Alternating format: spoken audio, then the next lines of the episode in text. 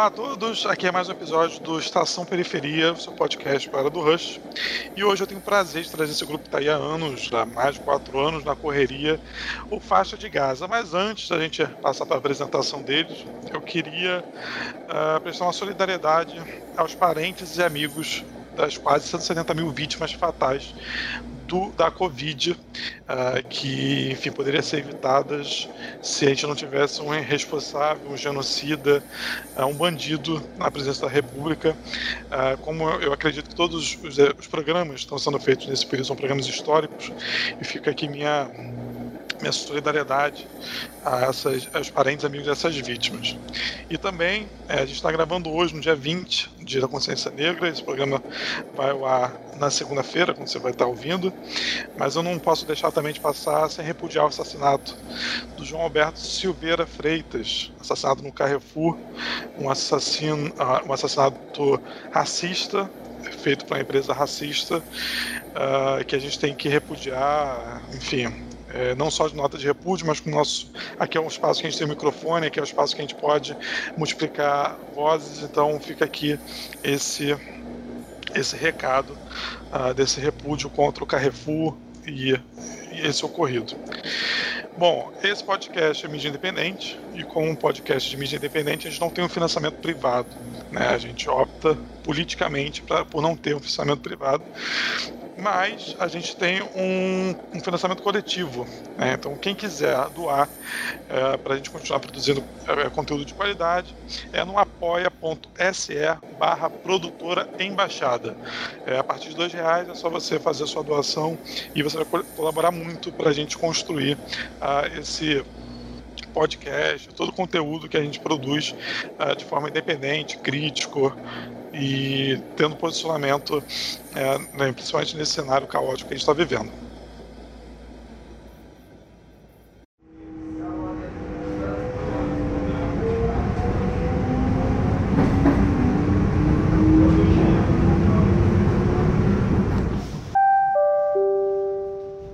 Passageiro, ao desembarcar, observe o espaço entre o trem e a plataforma. Vou passar, vou pedir, na verdade, é, para que quem nossos convidados aqui de hoje se apresentem e antes, obviamente, agradecer vocês uh, enormemente, porque prontamente vocês, já, vocês já, já aceitaram participar desse podcast. Então, por ordem alfabética, né? Para a gente começar pelo Fino. Fino, quem é você? E obrigado por, por aceitar o convite. Né? Opa, salve! É, eu que agradeço o convite aí, rapaziada do Estação Periferia. Cara, meu vulgo é fino, meu nome é Matheus, Matheus Oliveira. Eu sou morador da Zona Norte, mais especificamente bairro de Auma. Sou MC e beatmaker do grupo Faixa de Gaza. E no mais é isso, né, meu mano? Boa, irmão, boa. Excelente.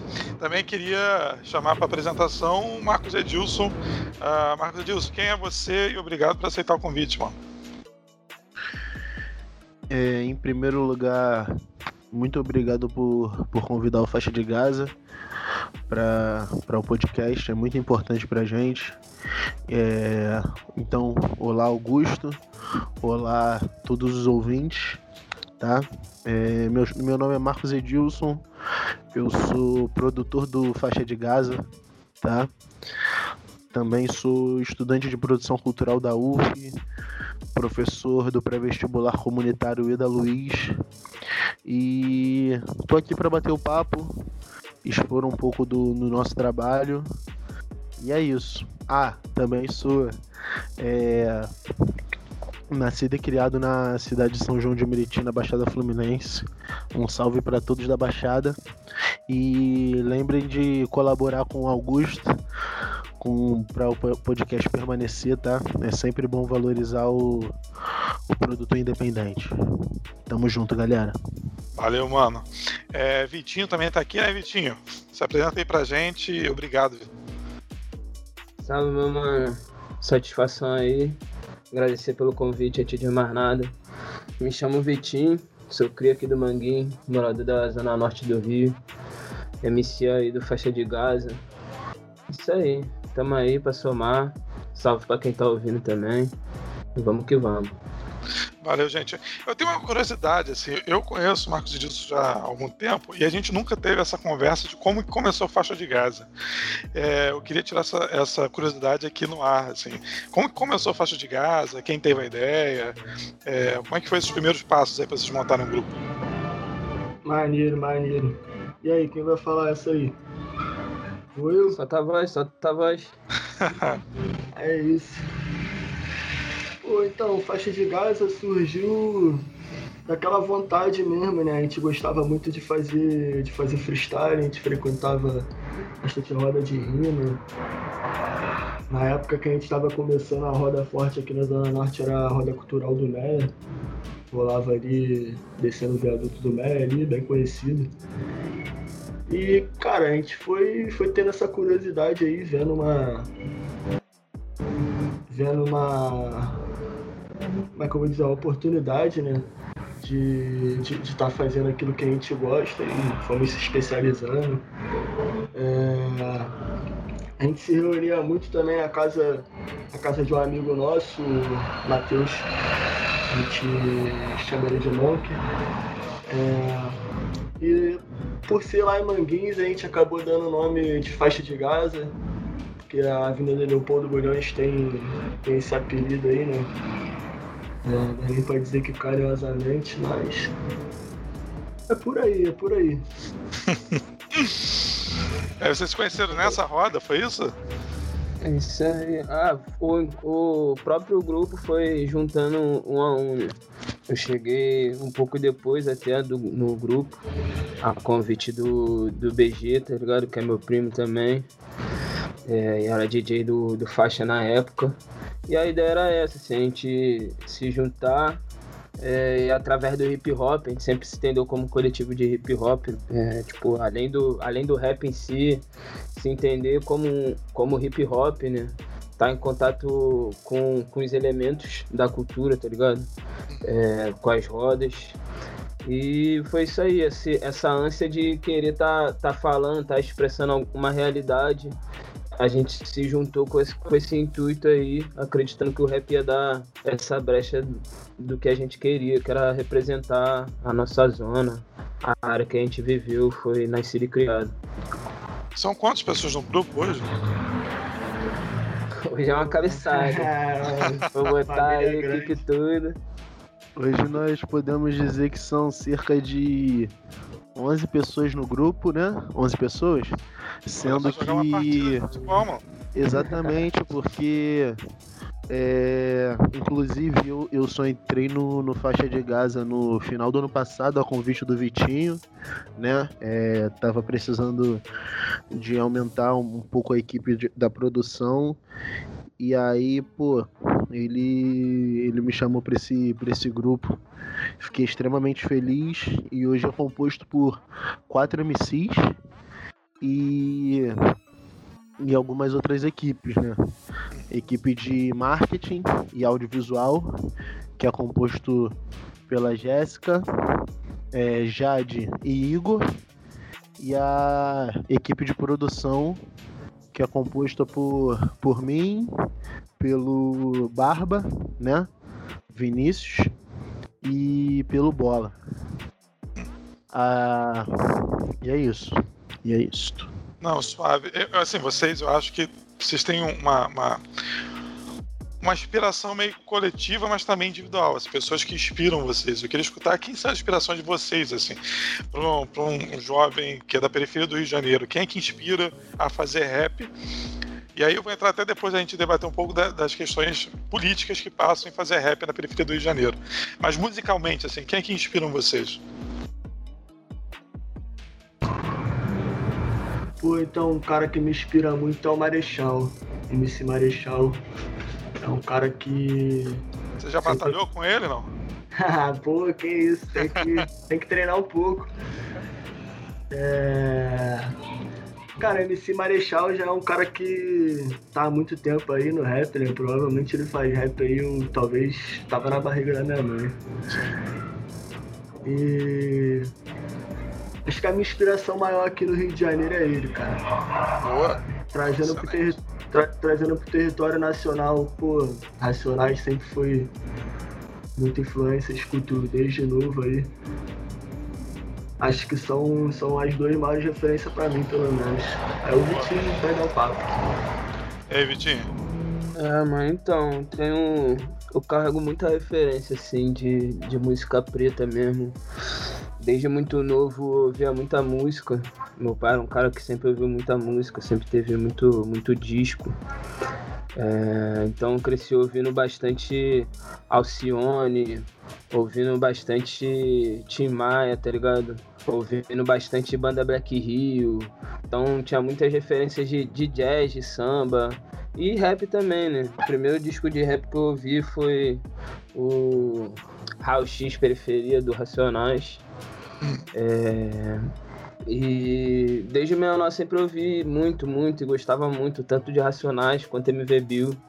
Dentro do rap, assim, eram, eram os grupos que eu, que eu, O grupo e o MC que eu mais ouvia, assim, a nível de Rio de Janeiro, MV Bill é o cara que dentro do rap eu tenho como maior referência. E muitas outras coisas também, Facção Central, é, Emicida foi um cara que é, me inspirou bastante também. É, Pô, e, a, Emicida, papo né? reto. e até mais contemporaneamente, assim, se for botar alguém mais contemporâneo dentro do rap, eu vejo o Santi também um cara como uma, uma referência contemporânea muito grande. É, e é isso aí. Excelente. Marcos Edilson, eu sei que É. você grava também, cara. É, então, é, dentro da minha vida, né, minha mãe, trago a minha, minha mãe como uma referência de me passar muito conteúdo musical desde novo.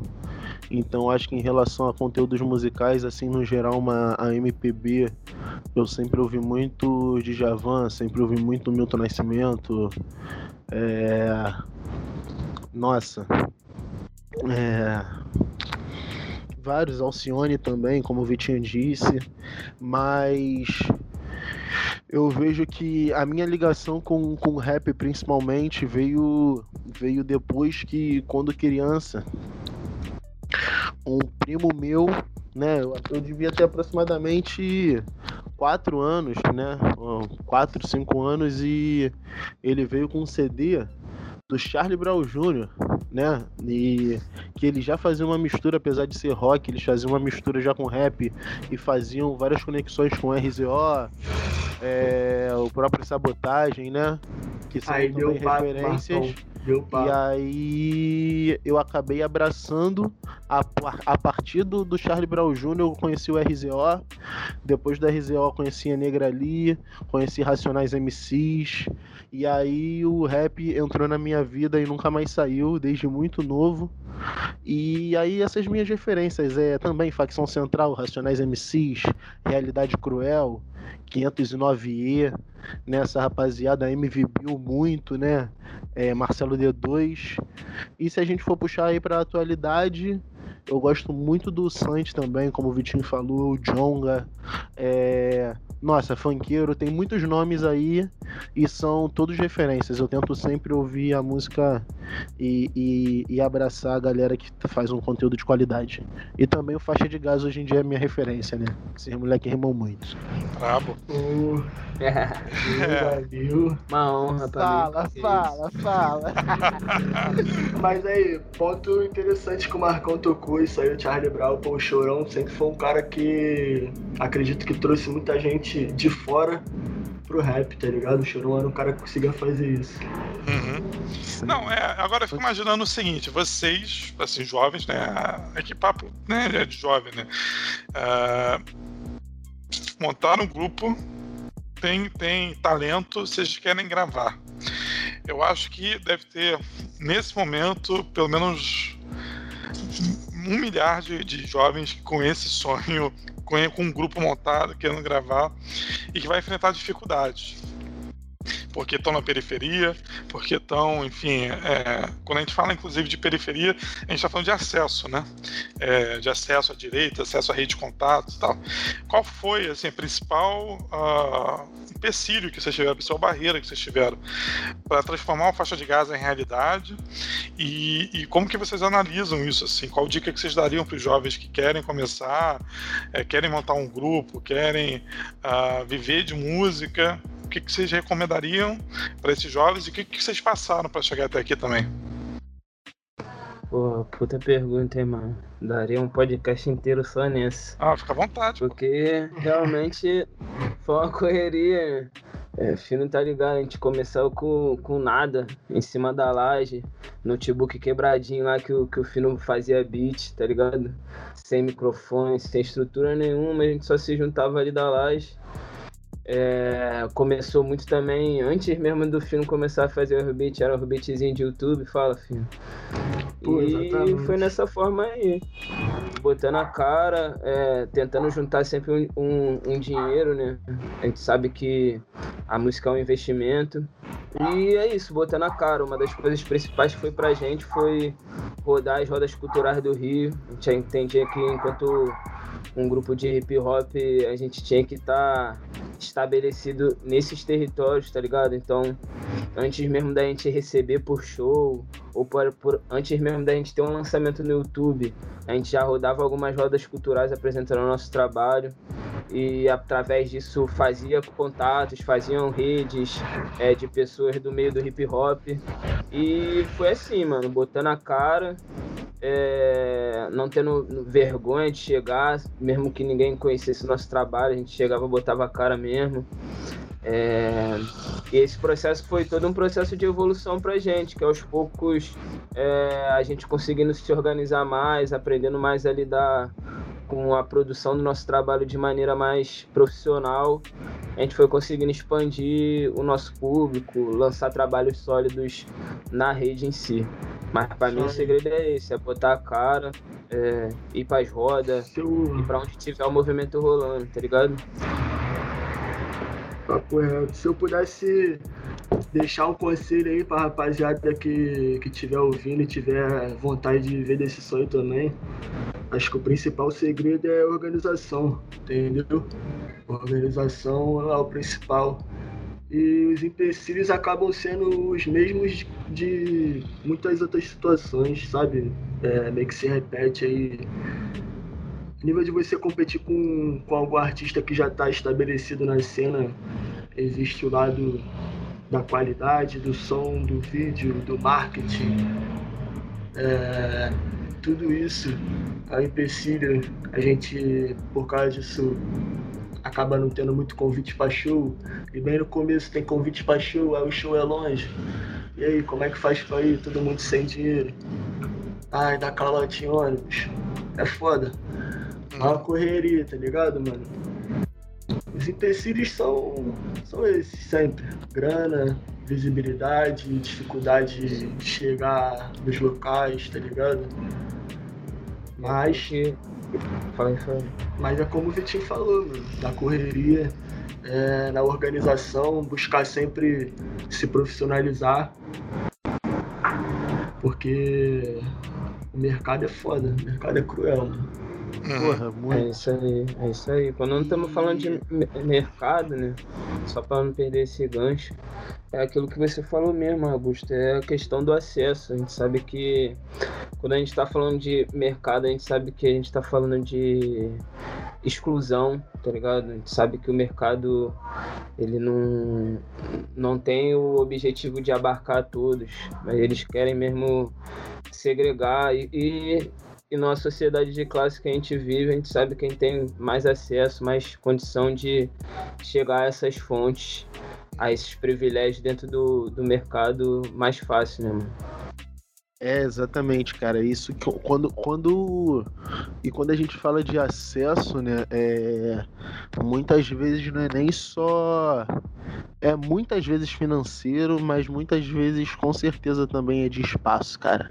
É de, de onde vive, onde estão os, as pessoas que são donas das produtoras. Às vezes a pessoa nem é, é nem te, é tão talentosa, não, não vou entrar nesse mérito de talento assim, mas tem um contato muito forte e consegue, e consegue estourar de uma forma mais tranquila né, ou tem uma estrutura financeira e aí consegue investir. É, a gente está falando aqui também, né, falando desse tipo de coisa, mas a gente ainda também, no próprio grupo, a gente ainda não vive de. Não, a nossa renda não é de música, né? É, então ainda estamos nessa caminhada. Eu acho que a dica que eu daria, eu não sou MC, é, ainda também, né? Ainda não joguei nada na pista, mas vou jogar no futuro. Hum, tô como produtor e o que eu vejo também do. E a gente tá aprendendo, né? No faixa de gás todo dia. Que, pô, cara, eu acho que a principal. Uma das principais coisas é se você quer isso como foco, é, você tem que investir nisso. E quando eu falo investir, é tempo, é estudo, né? Porque, pô, você que vai ser MC de um grupo, você tem que, porra, aprender vários estilos de rima. Você tem que aprender a, pô, ter um flow diferente, aprender a respirar, aprender a controlar sua voz, né? É... Você que é produtor, vai entrar no produtor de um grupo, você tem que conhecer o mercado musical, né? É necessário é, sempre tentar entrar em contato com pessoas que te inspirem, né? O contato não é impossível. Eu acho que isso é, isso é legal também, ter, ter noção de que o contato com as pessoas que a gente considera ícones muitas vezes não é impossível. É mandar e-mail, é ligar, é dar a cara a tapa e, e ver no que dá, pô. Se jogar. Se jogar no, no sonho, porque. Porque é assim que, que a gente chega, cara. É, na minha opinião, é essa.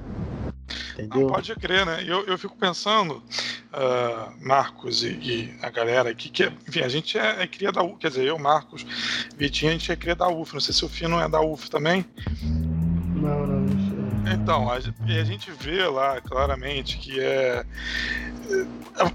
os, os cursos de, de, produção cultural que envolve essa rede de contatos, né, são ocupados por quem já está no berço, desde o berço, é, é, com artistas, né, filhos de artistas é, que moram ah, em lugares, enfim, que tem baita acesso, que conhece alguém, que conhece alguém, que conhece alguém, e às vezes a, a, a gente não se dá conta da importância, sei lá, de uma, de uma batalha, né, de uma roda, que a galera consegue se mostrar e porque são espaços onde é, é possível se mostrar, né? Porque os espaços formais, assim dizer, é, de cultura, que tem visibilidade, então já estão ocupados por essa mesma elite, né? Que tá, é filho, é sobrinho, é meio que uma reprodução mesmo da, da desse privilégio, né?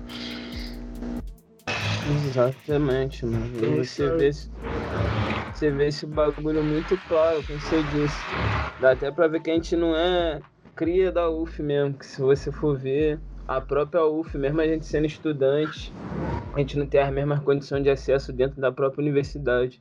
Uhum. Você vê é, dentro do IAX lá, por exemplo, onde tem o curso de produção cultural, a gente tem estúdio, tem câmera, mas vai ver qual é a burocracia, como que você faz para ter acesso e conseguir produzir um trabalho seu é, ali dentro, né? Uhum. E é isso, é o choque com uma outra realidade também, que a gente sabe que por mais que uma camada da população negra, de favela, tenha acessado, a gente sabe qual é a maioria do perfil que tá ali dentro, né, mano? E você vê essa contradição, tá ligado? Uhum. Pessoas que nasceram com tudo, com, com todas as condições e instrumentos e tudo para desenvolver o trabalho. Mas é isso aí. se repete pra tá caralho, né? Acontece no futebol, acontece na política. Isso aí é, é engraçado, cara, mas. Engraçado assim. não, é, um adjetivo certo, né? Mas vocês não entenderam. É, Mas é isso, se você quer ser um bom jogador de futebol, se você é, se você foi, em algum momento da sua vida você jogou uma pelada, se você é um bom artista falando dentro do rap, em algum momento você vai ter que ter passado por uma roda cultural, por uma batalha de MC, certo? Uhum. Se não, mais pra frente, a máscara cai, não tem como. Não, pode crer. Exatamente. E, e, tipo, já que a gente tocou nesse assunto aí da universidade, né, cara? Eu acho que é por isso que é tão fundamental é, que, que a população pobre, que a população periférica esteja dentro desses espaços, entendeu? Esteja dentro desses espaços, é, porque querendo ou não, isso faz com que nós também tenhamos contato. Entendeu? O, o, o Vitinho fez a observação é, de que mesmo nós sendo, nós sendo alunos da UF, é, às vezes nós não estamos pertencentes ao espaço. É, porém, eu acho que pô, a partir do momento que a gente conseguiu estar presente nesse espaço, com várias dificuldades, a gente tem que pegar o máximo, né? Aproveitar o máximo e. Ainda. Pelo menos dentro do, do possível, eu tento, cara. Eu tento aproveitar isso daí porque é, acaba dando uma credibilidade pra gente chegar em outros espaços, entendeu? Não, é isso, ocupar a porra toda, né? Ocupar a porra toda, exatamente, mano. Ocupar a porra toda. Não é isso. Eu queria entender uma. pa- O Fino. Quer falar? Fino? Só ia falar que tem que ocupar mesmo. Não, é isso. Não, eu, eu queria entender um pouquinho também sobre o mercado musical, porque, assim, antigamente, né? Antigamente, bem antigamente, o mercado musical era definido pelo que tocava na rádio, né? Era o cara da rádio que tinha um lobby ali das gravadoras, que aí dizia o que, tinha que tocar, o que, que não tinha que tocar. Hoje a gente tem uma, uma, uma liberdade, uma, ou uma falsa liberdade, de que a YouTube, Spotify, você consegue produzir coisas de uma forma mais independente, né? sem tanto lobby, sem passar por tanta gente engravatada, e fazer a coisa acontecer. Eu queria que vocês falassem um pouco como é que tá esse eh, mercado musical pro rap e pra galera. eh, não só quem tá começando, mas quem tá no corre, sabe? A galera que faz de forma independente, bota as caras. Como é que tá esse mercado musical? Cara, tá crescendo, é um mercado que tá aquecendo dentro da música, assim. O rap é a música mais ouvida no mundo, né? Mas a gente falando de Brasil, como é que eu vou ilustrar que não é uma falsa liberdade? A gente tem exemplos aí de alguns artistas periféricos atingindo números né, expressivos. O caso aí dos milhões, entendeu? Então, existe, mas da mesma forma é, é cruel, né? Você tem que jogar o jogo.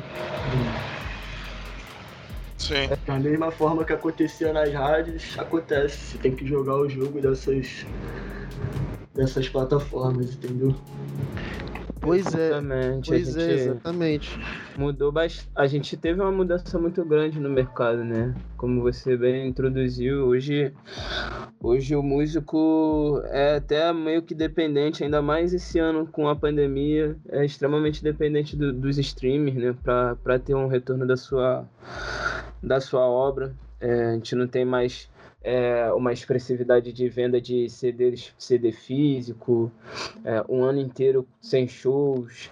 Então, ao, ao, ao, à medida que né, é aparentemente fácil você lançar, postar gratuitamente na, nas plataformas o seu som, a gente sabe que existem diversos malabarismos de algoritmo, é, uma enxurrada de conteúdo é, segundo a segundo na mente das pessoas, na tela das pessoas.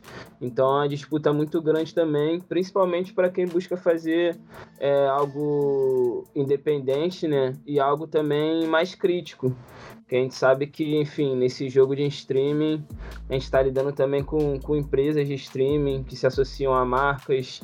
E quanto mais você fazer um som mais comercial, mais direcionado para um, um, um outro ideal, mais fácil o seu som, né?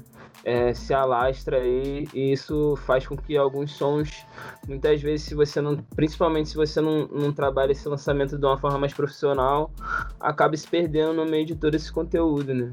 Então, à medida que é meio que democrático, a gente também enfrenta esses mesmos problemas de sempre, que é a galera que quer fazer um som mais de contestação, um som mais independente, enfrenta de, de, de ser meio que excluído de, certos, de certas coisas, ter o seu conteúdo né, é, bloqueado pela essa enxurrada de, de propaganda, enxurrada de música comercial. Né?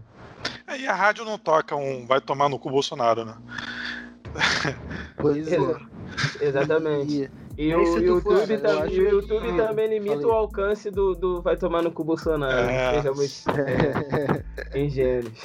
É, e, e, eu acho que também, cara, é, eu acho que tá diferente o mercado, obviamente. É, não tem mais esse contato. Ainda tem, né? Algumas pessoas, principalmente os que estão em patamares mais altos, não tem mais esse contato com a direto com a gravadora tal, então facilitou realmente a partir das distribuidoras online, a partir das redes sociais tudo mais. É, mas eu não, não, não vou considerar, óbvio que eu não vivia, não vivi o mercado antigamente, mas eu não vou considerar que o mercado atual está mais fácil, eu não, de, não e nem, nem tão quanto mais democrático, né? É, não, talvez mais democrático, né? Porque muitas pessoas podem expor seu material, porém não necessariamente mais fácil. Até porque o número de pessoas produzindo aumenta, e aí, se a gente pensar numa lógica mercadológica mesmo, que é um fato que a gente vive, é... acaba tendo uma concorrência maior, mais pessoas sendo, sendo vistas, e às vezes.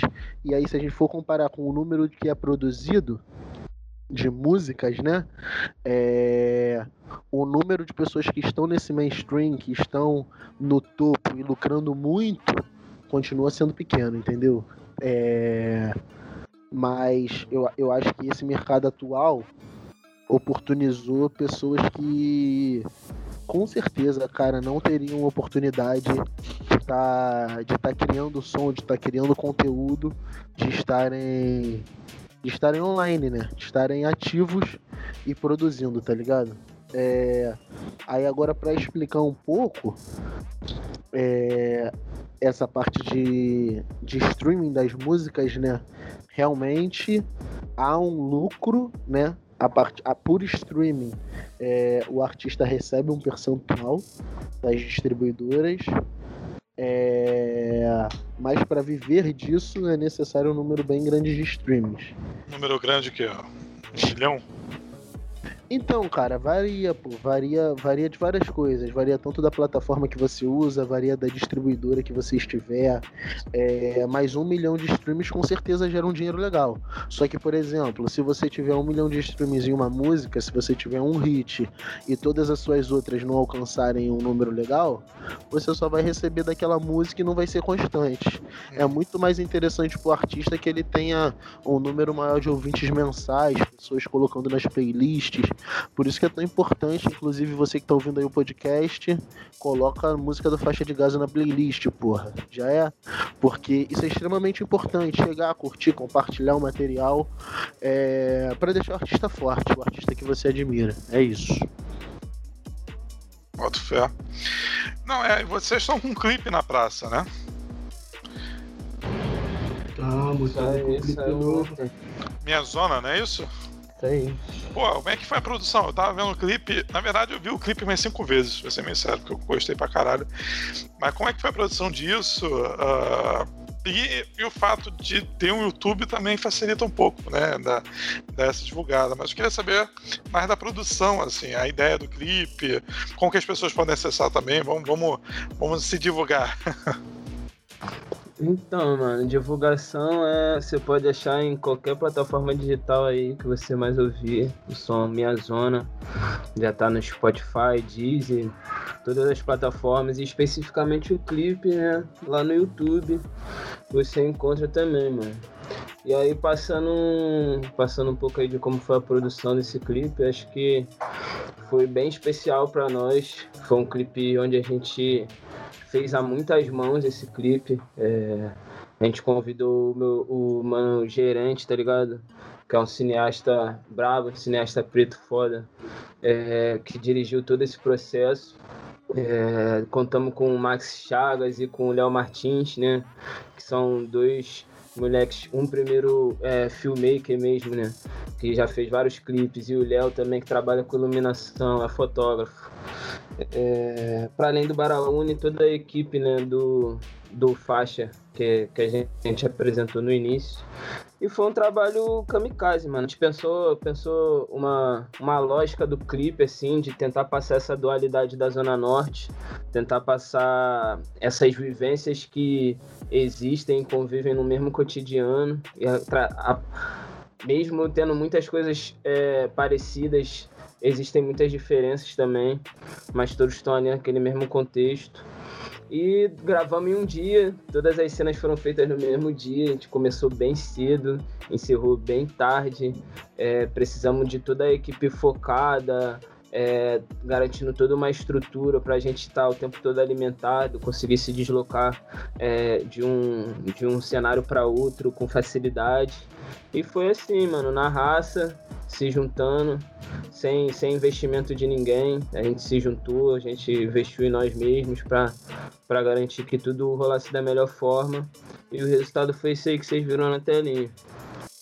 Brabo. Fino, como é que foi para você isso? Pô, então, pra mim foi foda também poder estar tá trabalhando com o gerente aí, onde aprendi bastante ali na frente das câmeras. Espero estar tá aprendendo mais. Cara, foi, foi foda, foi correria, como o Vitinho falou, mas correria que valeu a pena, abençoada. É...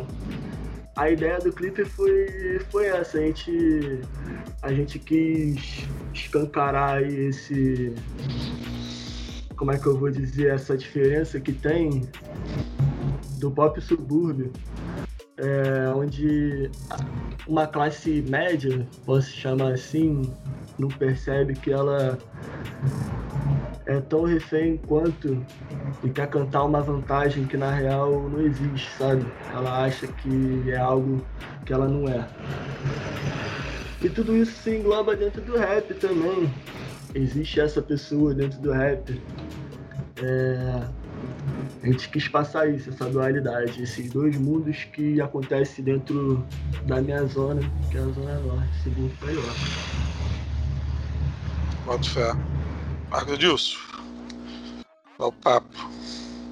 É, eu, em relação à produção, né, do, Óbvio que pro, pro Fino e pro Vitinho, apesar de todo o grupo ajudar na, tanto na produção, né?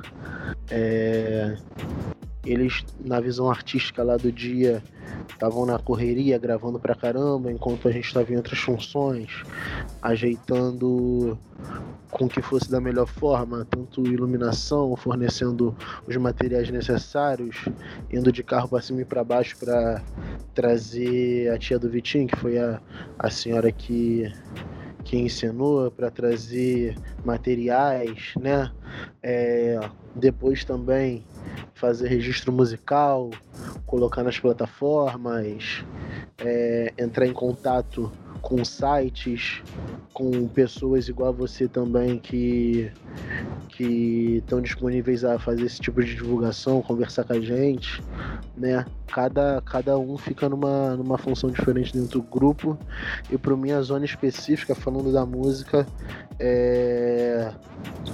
eu achei que foi muito bem retratado, né? Não só no audiovisual, mas é, no áudio também, no, na letra, né? É, é bem, deixa bem nítido essa dualidade entre, entre as realidades da Zona Norte, né? Porque no mesmo espaço existem diferentes classes.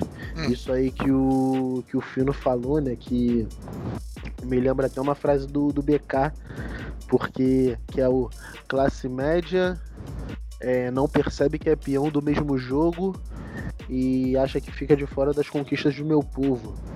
Eu acho que pô, a música tem muito tem muito disso, a gente consegue retratar muito bem. E, e eu acho que vendo o clipe dá para você interpretar isso, né? Depois vários amigos meus, várias amigas minhas vieram falando: caraca, cara, deu para perceber que essa dualidade é um, é um fato mesmo e tal, ficou foda. E eu acho que é isso, cara. Eu acho que é isso. E essa mensagem, na minha opinião, é deve ser dada, né? Deve ser dada. Porque é, nós vivemos uma sociedade que muitas vezes a pessoa que tem uma situação financeira um pouco melhor que a outra já se sente num grau de superioridade. Isso dentro da vida. Não vou jogar só para dentro do hip hop. Isso é para dentro da vida. E, e isso é extremamente complicado, né? Porque tem até uma frase do próprio Vitinho, né? É, que ele fala é, a parte rebola. É, a parte se acaba e rebola na K. É, disse que só queria que te dá prazer. Vendo o condomínio, querer se dro... é, Pô, Vitinho, fala aí a frase, cara. Que eu... perdão, perdão, Vitinho. Ah, a parte se acaba e rebola na K. Ah? Disse que só queria que te dá prazer. Vem de condomínio, sentar pra bandido, quero envolvido, mas sem se envolver. A vida pra ela é só hype lazer. Adrenalina no final de semana, mas no dia a dia eu que vou me fuder. A melanina, a melanina chama a atenção dos caras. Exatamente é, essa, essa contradição que a gente tem na nossa sociedade, né? É, é extremamente complicada. E a gente tem que ter noção de que, porra, uma sociedade que, que faz isso, esse tipo de segregação socioespacial, tá se fudendo, pô. A classe média acha que tá se dando bem porque tá nos seus condomínios, mas ela tá se fudendo também, pô. A violência Sim. policial faz com que, porra, a, a, haja uma revolta social, entendeu? Você, porra, não ter uma, uma sociedade justa, não ter escolas de qualidade, não ter museus, não ter, porra, é, arte, cultura e lazer em todos os espaços de maneira igual, gera revolta social, pô. E isso aí, cara, é basicamente isso, né? A gente tem que ver essa dualidade e toda a sociedade ter noção de que, porra, tá errado, entendeu? É isso, lembrar é isso. Média, lembrar que a classe média elegeu esse genocida aí que se encontra como presidente do país. Porra, exatamente, exatamente. Aí, cara, um país como o nosso que paga a quantidade de imposto que a gente paga, uma classe que se denomina média, acha que o certo é ela pagar novamente pela saúde, pela educação, por tudo isso. Esses caras são tudo otário, como é que não ia eleger? Elegeu, pô. É, isso me lembra um estudo que saiu, não sei se vocês acompanharam, da Casa Fluminense, que é o mapa da desigualdade da, do Rio de Janeiro, da região metropolitana do Rio de Janeiro. E aí no estudo, cara, é uma parada muito bizarra. É, a expectativa de vida de quem mora na Rocinha e quem mora em São Conrado, e aí quem não conhece o Rio de Janeiro, pode ter alguém de fora do Rio de Janeiro, é, é um de frente pro outro, lá na Zona Sul. Só que a Rocinha é uma comunidade, São Conrado é um bairro da elite, da elite carioca. A expectativa de vida que mora na Rocinha é 20 anos menor do que mora, de quem mora em São Conrado. 20 anos menor. Ou seja, você subiu uma ladeira, você tem uma expectativa de vida 20 anos menor isso me faz também é, é, perceber que nas músicas de vocês tem uma questão muito ligada ao território, né? Ligada à vivência desse território, que é um território é, que a gente pode assim, aqui abrir vários debates, né? Que são, se é um território que tem de fato democracia, se é um território que de fato ah, é assistido pelo poder público, que território é esse? E aí minha pergunta é mais no sentido assim, se é, qual é a relação que vocês possuem com esse território na hora de compor as músicas, assim? É, é, qual é a inspiração que esse território te dá? Porque a sensação que eu tenho, e, e enfim, isso está muito nítido, é que se vocês fossem ah, meninos mimados da zona que soaria muito diferente, porque a relação com o território de vocês é muito intensa na hora de escrever as músicas. Eu queria escutar um pouco sobre é, essa relação que vocês possuem com o chão que vocês pisam. Pô, mano, é muito boa pergunta, né, pai? É isso, gente. Eu sou cria de favela, nasci no Manguinho, desde meu namorei no Manguinho. morei no Barrim, morei na Coreia, morei na Fiscal, morei em vários lugares do Manguinho.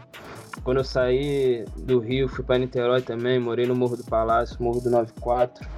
E é isso que a gente enxerga, né? Já de, de antemão é, responder a sua pergunta, né? Na verdade que é só um questionamento, mas é óbvio que a gente vive num, num território que não existe democracia, quando se, não se tem saneamento básico, direito à moradia digna, é, operação policial constantemente, é, invasão de polícia em qualquer casa, seja é, de morador, seja de mulher, seja de homem, de idoso, de criança. É, quando você se depara com um tipo de território desse, não existe democracia, né? E como sempre a gente quis utilizar o hip hop como um instrumento de, de questionamento, de crítica, tudo aquilo que a gente viveu ali naquele território, que a gente viu daquele território, tudo que a gente estudou sobre também, entender por que, que o Brasil funciona dessa forma, por que, que a nossa sociedade funciona dessa forma, opera dessa forma, faz com que as nossas letras sejam dessa forma. Né? A gente vê muito hoje é, uma visão romantizada das favelas, do que é o, do que é o crime, do, do que é do que é viver na favela, né? É, sendo publicizadas, mas a gente sabe que o real necessário a ser falado ali são essas questões que historicamente são excluídas, deixadas de lado, né, mano? É uma questão de que é o que coloca essas estatísticas como reais no país, né?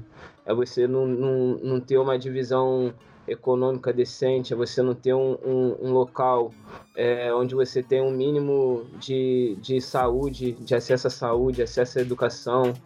É, tudo isso contribui. É, ofertas de emprego, né? Sempre está no, no, nos espaços mais subalternizados aí de emprego, de exploração. Tudo isso contribui para que essas estatísticas sejam reais é, para além da perseguição histórica né, e o genocídio da população negra, população favelada do, do Brasil. Né? História do nosso país, é, a tentativa de exterminar é, os povos que existem nessa nação, seja os povos negros trazidos em diáspora, seja as próprias populações tradicionais indígenas. A história do, do nosso país está pautada nisso. Nunca foi diferente nunca foi diferente. Quem acha que tá diferente tá extremamente enganado. Tá porra. É, eu vou falar um pouquinho aqui também da. Ah, fala aí, o Fino, porque tu que é o escritor da música, mas melhor, né? A pergunta dele foi a, a, nossa relação com, com o local, né? O nosso, o nosso território. Cara, eu acho que é muito disso que o Vitinho começou falando aí.